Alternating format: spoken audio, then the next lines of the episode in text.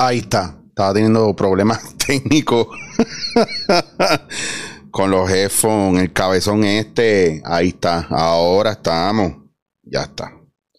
Bueno, señores. Está caliente la cosa con Francis.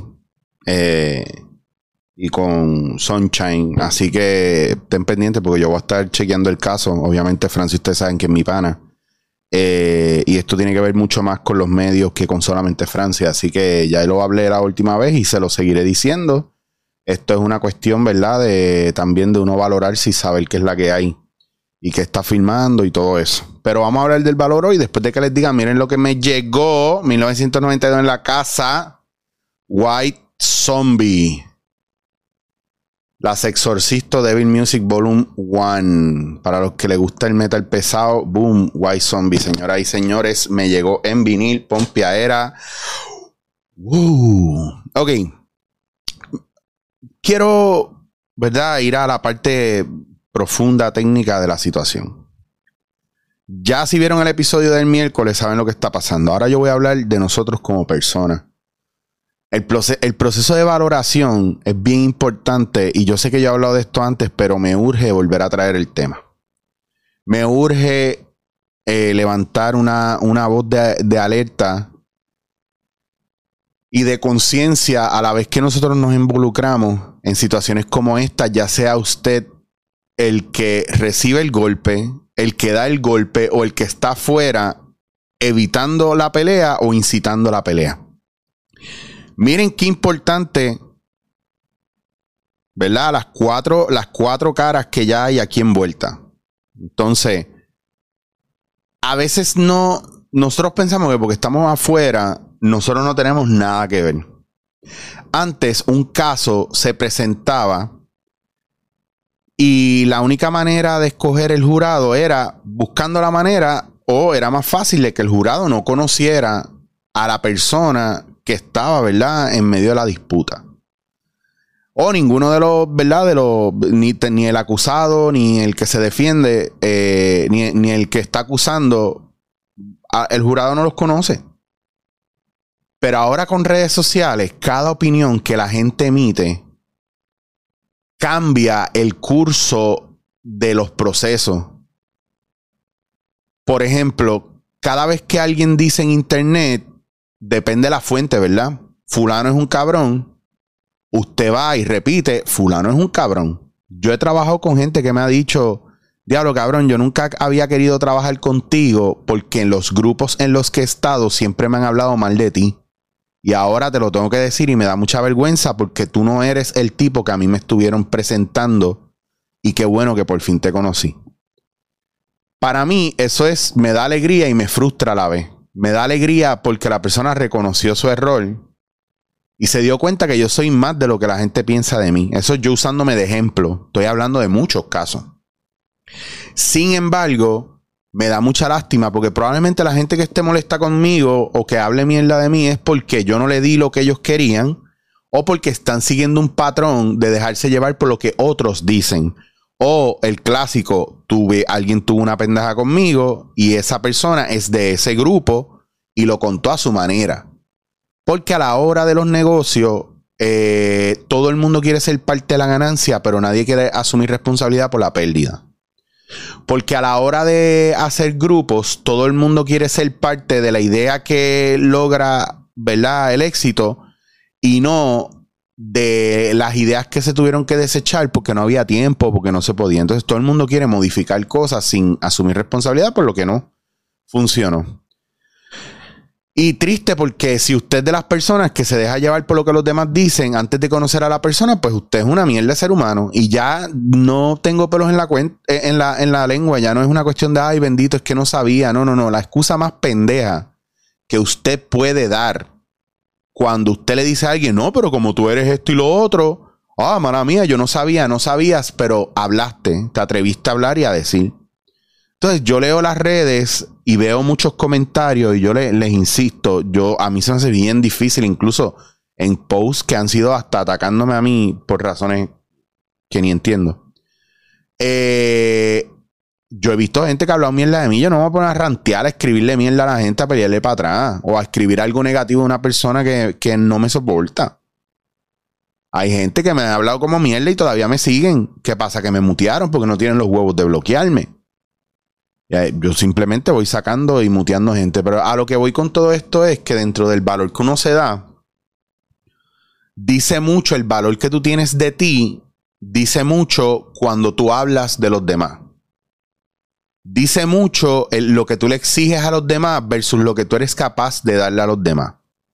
Dice mucho de ti cuando tú le dices a la gente eso está mal, pero tú lo haces, y cuando te lo dicen y te lo sacan en cara, tú dices, ah, pero es que no es lo mismo. Entonces ya cuando yo empiezo a ver esa incongruencia, automáticamente yo desconecto de la persona, yo desconecto de la situación y ya yo lo doy por perdido porque la persona no está en, en asumir la responsabilidad por lo que está haciendo mal. Y dentro de lo que está pasando están habiendo muchas especulaciones y eso está entorpeciendo el caso. Aunque usted no lo crea. Entorpece el caso porque hay gente que por naturaleza es mala, hay gente que por naturaleza se indigna, hay gente que por naturaleza tiene mucha rabia y tiene muchos issues y, su manera, ¿verdad?, de bregar con la vida es atacando, castigando, y esta industria de los medios es una industria donde el castigo es la orden del día. No trabajaste conmigo, no te hablo. Eh, me dijiste que no, no te vuelvo a llamar. Me llegaste tarde un día, voy a poner al otro primero que tú y le voy a pagar más y a ti te voy a joder para que, que entiendas que conmigo no se joda. O sea, todo el tiempo es castigar. Cuando nosotros tenemos una necesidad crasa de, de, de vengarnos o de castigar, tenemos que pensar qué hay dentro de nosotros y qué parte de nosotros está tan lastimada, tan indignada, que nosotros tenemos que hacer tanto daño. Nos burlamos de Eliezer, lo arrestaron, le pusieron cargo y el tiempo le dio bastante razón. Seguimos perdiendo playa. Usted no está haciendo un carajo, usted está sentado en su casa comiéndose la mierda, pero se burla de Eliezer. Viene un cabrón, baja 75 libras porque toda la vida ha sido un struggle y usted tiene los huevos de decirle gordo todavía. Y no ser parte, alimentar lo difícil que debe ser para esa persona bajar de peso. Lo digo por mí y por otros gordos. Usted es gordo y bajó de peso y ahora está bien flaco y trata mal a los gordos. Ojalá recupere todo ese peso y no tenga amigos después. Se nos está olvidando de dónde nosotros venimos. ¿Qué nos cuesta tratar bien a la gente? ¿Qué nos cuesta decir con permiso, gracias? Esa pendeja de nosotros creer que tenemos la razón y que nuestra verdad es la única verdad y si no los demás están mal.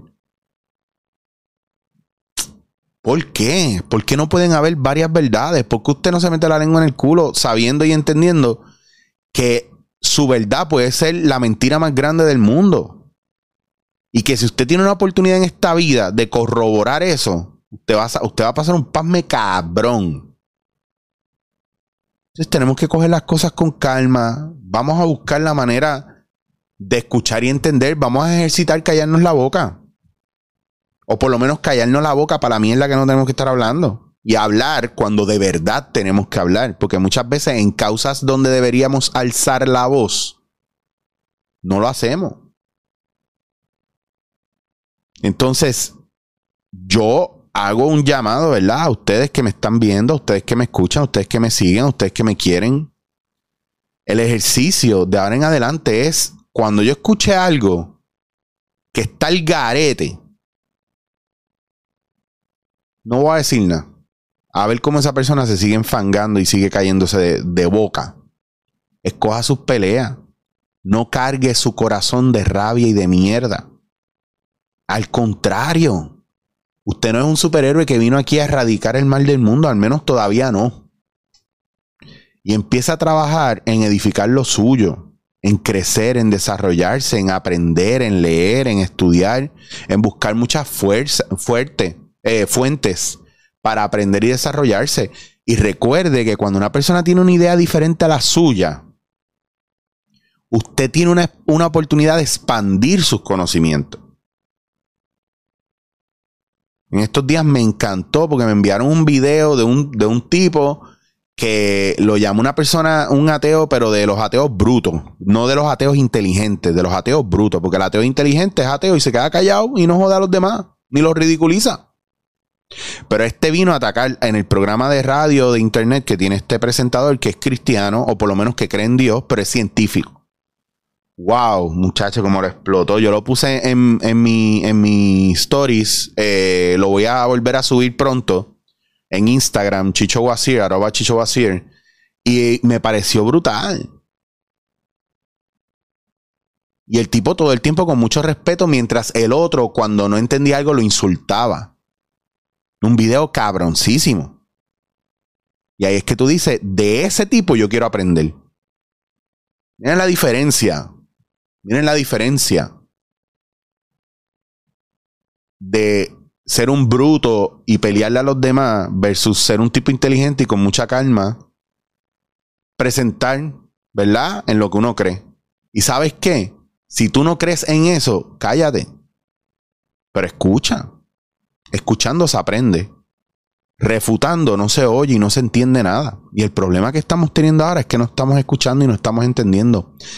Miren cómo es esta industria que a mí me pasa mucho, que tengo la dicha y la bendición, que a mí me llama mucha gente para trabajar. Tengo muchos amigos que me llaman para sus proyectos. Y me dicen lo que quieren de mí y lo que necesitan de mí. Y yo me doy cuenta que tengo un valor cabrón para ellos.